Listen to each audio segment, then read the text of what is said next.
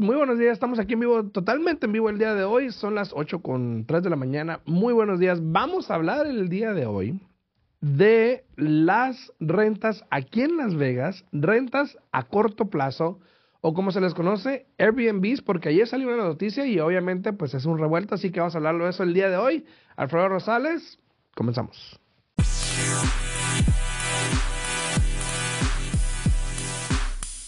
Buenos días, estamos aquí de regreso. Muy buenos días. Hoy estamos aquí este, solitos el día de hoy, así que si tienen una pregunta, por favor, no duden en poner en los comentarios, ya sea a través de YouTube, Instagram, eh, Facebook y a todos de la 90.9. Saludos también, muy buenos días a todos ustedes. Espero que les estén pasando bien. Para todos aquellos que no me siguen en redes sociales, no olviden de seguirme, Alfredo Rosales. Me pueden encontrar así en este Instagram, Alfredo Rosales, en TikTok también. Pero ayer precisamente salió una noticia de la cual yo estaba hablando el día de ayer eh, con algunos de los seguidores. Ahí puse un video incluso en TikTok. Eh, parece, parece ser, no parece ser, pasó que ayer, bueno, no ayer, hace unos días, multaron a un dueño de, una casa aquí en Las Vegas em, por tener una propiedad y rentarla a corto plazo ilegalmente. Ahora, digo ilegalmente porque pues hay vías para hacerlo, hay maneras legales para hacerlo, o sea, se abrió esa oportunidad. Y les voy a contar un poquito Hace, hace 6, 7 años atrás, más o menos, 5, 6, 7 años atrás, no había regulación en torno a rentas a corto plazo. Una renta a corto plazo es algo que se renta menos de 30 días, ¿no? Y Airbnb, como es conocido, que Airbnb es una marca nada más, pero hay varios, varias plataformas como VRMO que, que hace rentas así, pero Airbnb se hizo muy popular y todo el mundo quería tener una casa para rentarla para el fin de semana. Me imagino que tú que me estás escuchando, probablemente en algún tiempo te tocó viajar a algún otro estado, a alguna ciudad y probablemente pues rentaste una de esas propiedades en Airbnb donde te quedaste, pasaste tiempo con tu familia, ¿no? Bueno, esas propiedades son las que me refiero. Ya hoy en día eh, hay veces que las personas optan por rentar un Airbnb que quedarse en un hotel entonces, obviamente se hicieron muy populares, ¿no? Y aquí en Las Vegas no la excepción, no la excepción, se hicieron populares, pero, pero, el problema es de que en Las Vegas, una de las mayores em, formas de dinero o líneas de dinero que entran al Estado es a través del turismo, es a través de los casinos, hotelería y todo esto que, que conlleva, ¿no? Los hoteles. Entonces, obviamente, espera, espera, espera. A ver, vamos a poner un alto porque no podemos permitir que haya Airbnbs aquí en Las Vegas porque nos van a tumbar el negocio, ¿no? Entonces, obviamente, Airbnb no era tan popular aquí, era ilegal, no se hacía. Hasta que pusieron un ordinance eh, empezando con la ciudad de Las Vegas. Eh, la ciudad de Las Vegas aquí, pues es obviamente lo que es el norte de Las Vegas, eh, para allá del 95 hacia, hacia la izquierda, hacia el oeste, y del, y del 15 hacia el norte, del 15 hacia el oeste, del 95 hacia el norte. Para aquel rumbo es la ciudad de Las Vegas. Uno pensaría que los eh, donde está el strip, los casinos, no, hay una ciudad de Las Vegas. La ciudad de Las Vegas es hacia el norte, yendo hacia el noroeste, ¿ok? Esa es la ciudad de Las Vegas. Bueno, la ciudad de Las Vegas empezó con, una, con un ordinance que permitía que tú como dueño pusieses tu casa en renta como Airbnb. Eso quiere decir que se está pagando this light, it's, on now. Eso quiere decir que podías poner tu casa en renta, pero había algunas restricciones. Estas restricciones era uno, sacar permiso, obviamente tenías que tener una licencia para poder tener un, short-term rental en la ciudad de Las Vegas. Dos, tu casa tenía que ser de tres recámaras o más.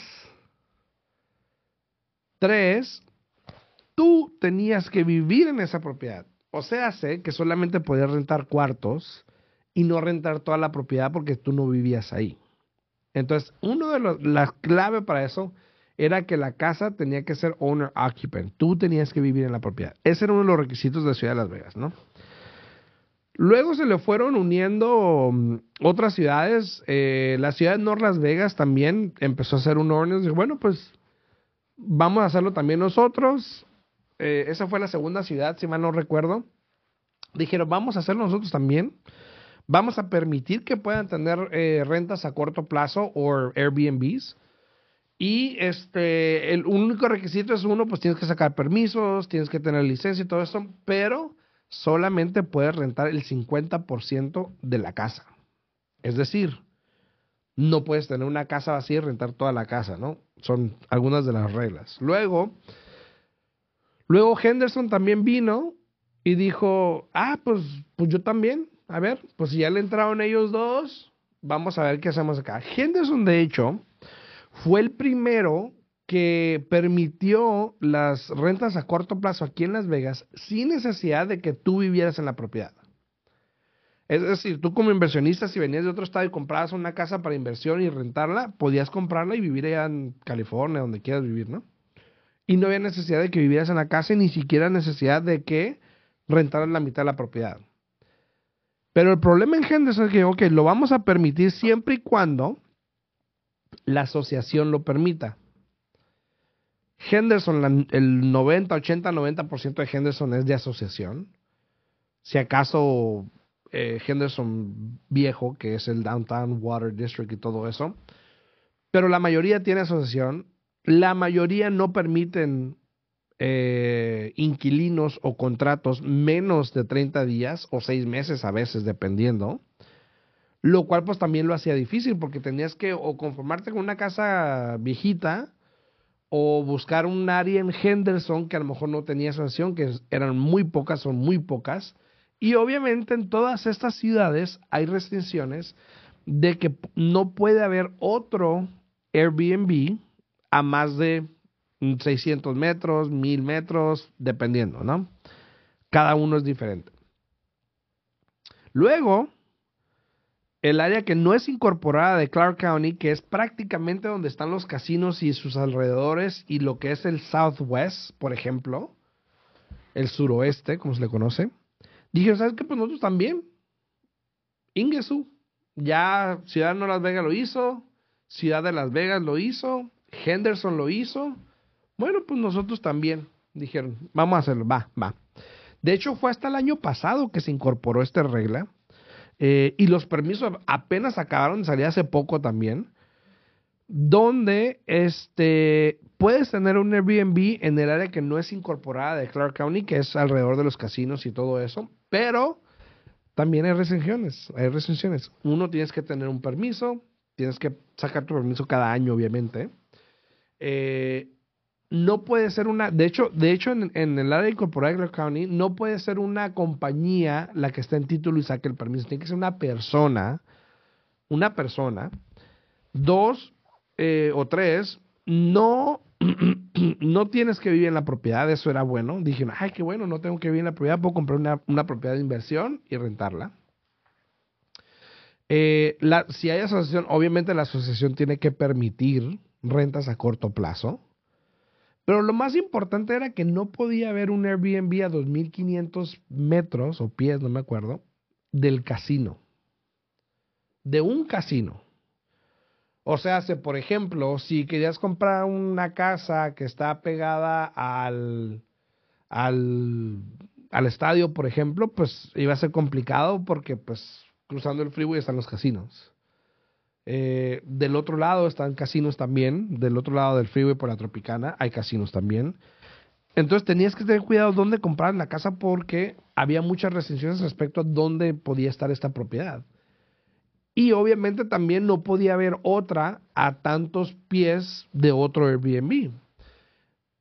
Varias cosas han pasado con esto, como por ejemplo, muchas personas o algunas personas que por ahí me han contado historias, que han comprado una casa para Airbnb y que en el momento pues estaba bien, pero de repente cuando cerraron, encontraron la casa y checaron y después de cuando ya querían sacar el permiso, ya había alguien que tenía un permiso a mil pies de ellos.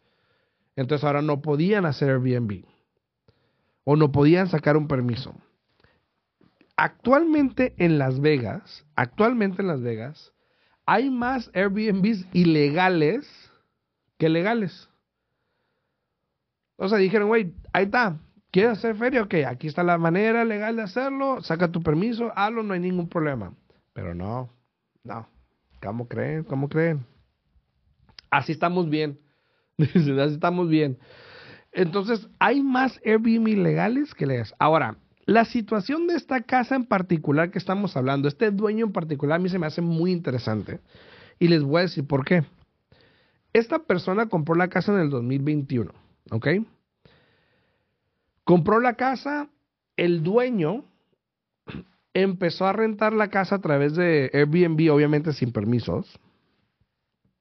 Y este al principio le dijeron, hey, no puede hacer eso, no lo multaron, lo que sea, tal. Lo dejó de hacer. Luego lo empezaron a hacer otra vez y le dieron una multa de 2.500 dólares.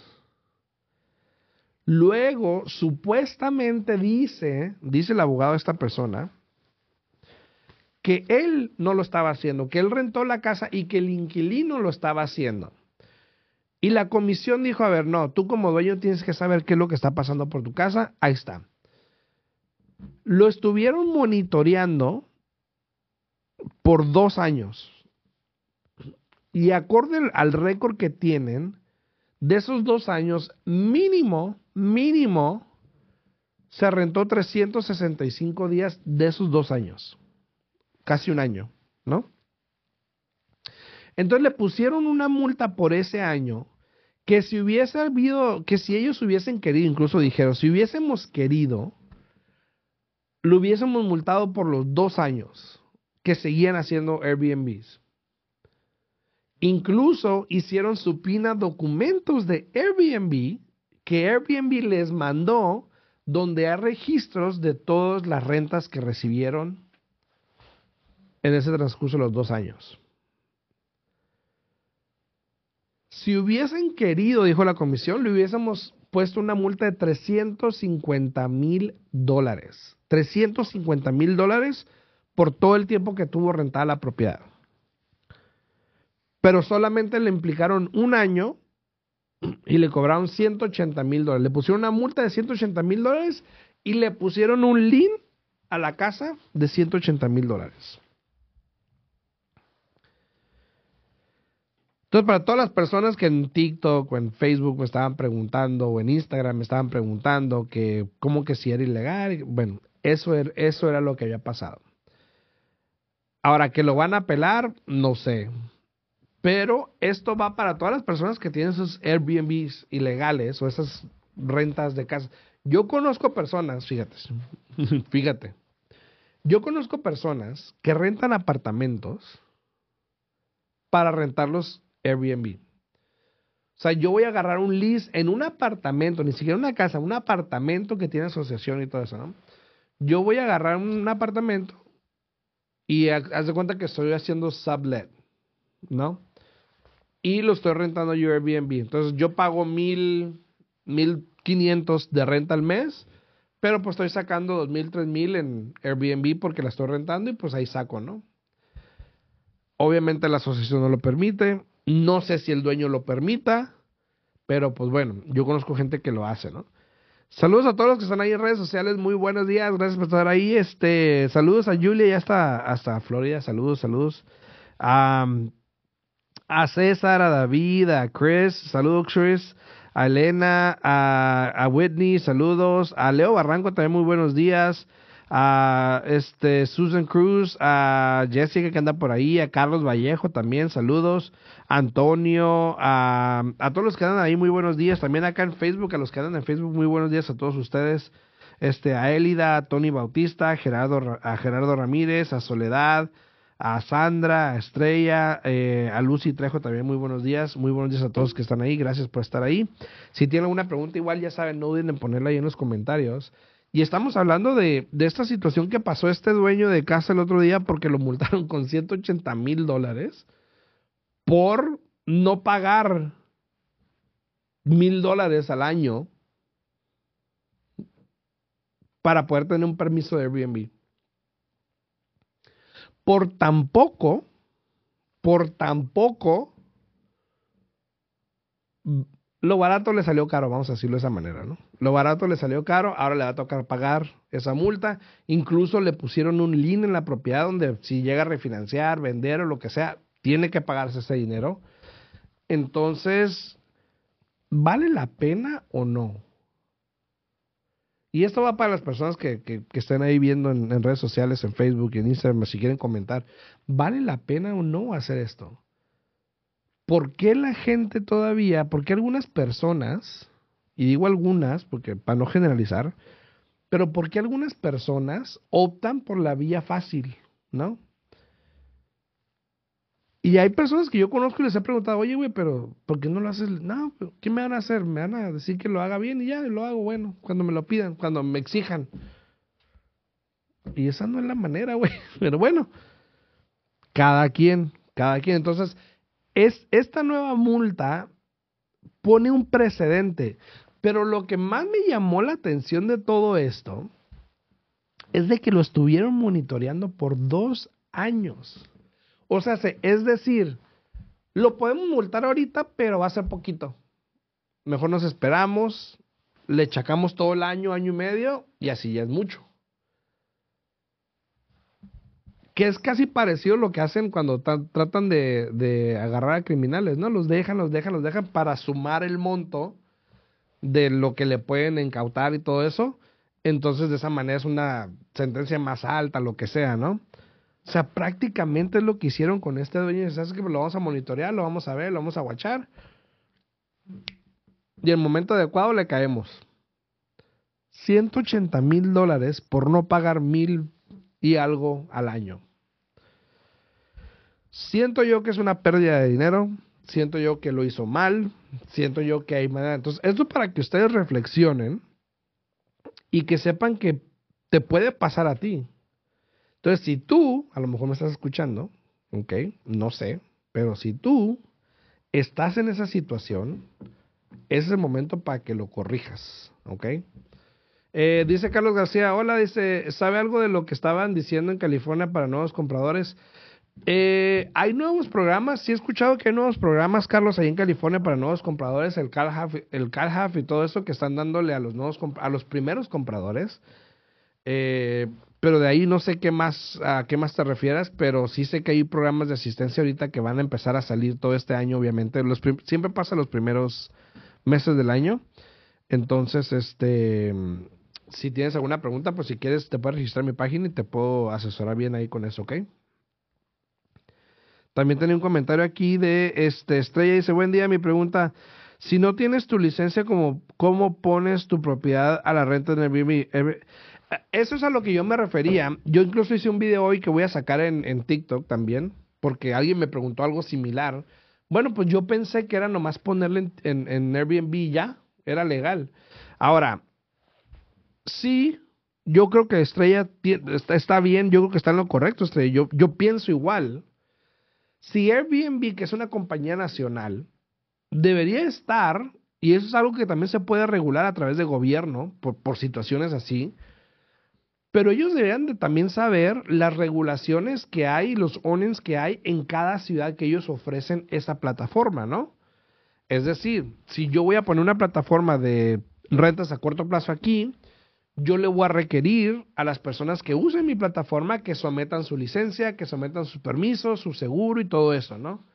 Para yo como la plataforma protegerme también y dice, bueno, pues yo chequé que todo estaba bien y todo me lo... Si fuera falso o mentira, bueno, pues yo él me lo proveyó. Lo que yo le pedí me lo dio. Si la persona lo hizo en, en Excel o lo que sea, pues ya es bronca de ellos, ya es otra cosa pero yo, yo pedí esto y me lo dieron. Y yo pensé igual, dice, bueno, ¿por qué Airbnb, la plataforma, no le pidió a estos dueños sus licencias para poder ejercer y hacer Airbnbs aquí en Las Vegas? Ahora, puede que ya haya cambiado. No he checado últimamente la página y en los últimos días no la he checado tampoco pero puede que haya cambiado donde si vas a hacer un Airbnb aquí en Las Vegas, a lo mejor ya te piden licencia también, porque a lo mejor sí ya cambiaron eso. Pero yo estoy igual que tú. Airbnb debería de haber verificado eso. No sé si lo tenían hace un año, año y medio, dos años. Pero Estoy totalmente de acuerdo. Este, yo creo que es responsabilidad también como del dueño, como de ellos, porque al final ellos están ganando y pues si dicen, no, pues ahí no hay bronca, mételo, pues obviamente ellos quieren ganar. Ahora, yo miré el otro día que, por ejemplo, de las licencias que se pidieron en el condado no incorporado aquí en Las Vegas para sacar, había como 1500 licencias que se habían pedido, 1500 propiedades para hacer Airbnbs aquí en Las Vegas, se aprobaron creo que 1100. ¿Ok? Eh, es casi más del 70-80%, entonces está, está bien. Pero estoy de acuerdo. Airbnb debió haber checado eso. ¿Por qué? Porque entonces ahora esa multa que se le dio a este vendedor, quién sabe si el vendedor tenga algún tipo legal o alguna... Me imagino que ahí cuando pones tu casa dice que tú ya checaste todas eh, las reglas del estado y todas esas cosas. Pero yo también iría con Airbnb dice, oye, ¿por qué no me pediste esta información si es necesaria? Pero también obviamente el dueño tiene culpa, ¿no? Entonces, eh, de cualquier manera yo creo que los dos son culpables, yo creo que ahí se pueden pasar la bolita, ¿no? Dice Elena, dice, sí piden en Las Vegas, no en todas partes. Sí, sí, en Las Vegas yo creo que sí piden, yo creo que hace mucho no me acuerdo que yo chequé y me acuerdo que creo que sí pedían. Eh, y qué bueno, si lo hacen, qué bueno. Pero, por ejemplo, lo que es en Arizona, no sé en California, por ahí mire allí, o no sé si en San Diego, por ejemplo, no sé si en esas áreas también requieran permisos para hacer Airbnb o no. Pero yo siempre he hablado con clientes que compran Airbnb en otros estados porque aquí es muy difícil. Entonces, eso es algo. Ahora, Puede ser también, recientemente creo que estaba hablando con él, estamos hablando de eso precisamente, donde Airbnb probablemente va a tratar de cambiar esa ley, ojalá, porque así más personas pueden invertir, pero también la pregunta sería, bueno, ¿quieres realmente tener más Airbnb cerca de donde tú vives? Porque ese, ese número puede subir, ¿no? Entonces, es, es un tema delicado, porque como puede ser bueno, puede ser malo, pero pues a la final, pues ya sabes, ¿no? Se vota y se decide y pues si ven que es bueno para el, para el Estado, para la economía, pues bueno, que, que bueno sea, ¿no? A todos los que están ahí, muy buenos días, a, Elena, este, a Gio que andaba por ahí también, a Paticos, buenos días, a Vicky que andaba por ahí, la Ale, a Luis Ernesto, a todos muy buenos días, espero que la estén pasando bien. Gracias a todos por estar ahí pendientes, por comentar, gracias por la pregunta estrella, a Carla también muy buenos días, espero que la la respuesta ha ayudado, Carla. No sé si es lo que te referías en respecto a, los programas de asistencia en California, pero si hay algunos, entonces si quieres más información te puedes registrar en mi página y te puedo ayudar con eso con mucho gusto. Entonces, si alguien está pensando comprar una casa Airbnb, por favor aquí en Las Vegas, por lo menos eh, asegúrese de, de, tener en mano los ordinance, las reglas, de qué es lo que se ocupa, qué es lo que vas a ocupar antes de cerrar la salud. Antes de cerrar la transacción, asegúrate de que tengas eso en la mano para que tú puedas eh, comprar la propiedad y entonces poder hacer lo que realmente quieres. Es como cuando vas a comprar una propiedad y dices, ¿sabes qué? Este, quiero comprar mi casa, en dos años quiero rentarla, comprarme otra, pero se te olvidó checar si podías rentar casas en esa comunidad o no. Haz de cuenta que es algo parecido. Es como comprar una casa de Airbnb, pero se te olvidó checar, o a la gente se te olvidó decirle que chequen que no haya otro Airbnb ahí en la comunidad. ¿Por qué? Porque eso te puede tirar el negocio. Entonces, hay que estar pendientes de eso. Para todos, perdón, para todos los que estaban ahí eh, en redes sociales, muchísimas gracias. En la 90.9 también muy buenos días. Espero que la estén pasando bien. Si tienen alguna pregunta, pues me pueden hablar a mí el 702 374 7457 702-374-7457 y con mucho gusto los puedo atender, les puedo contestar cualquier pregunta que tengan en respecto a las casas aquí en Las Vegas. Y eh, espero vernos en la próxima, el martes, en punto a las 8 de la mañana. Ya se va a estar de regreso. Así que nos vemos, pásenla bien, que tengan un buen fin de semana. Chao, chao.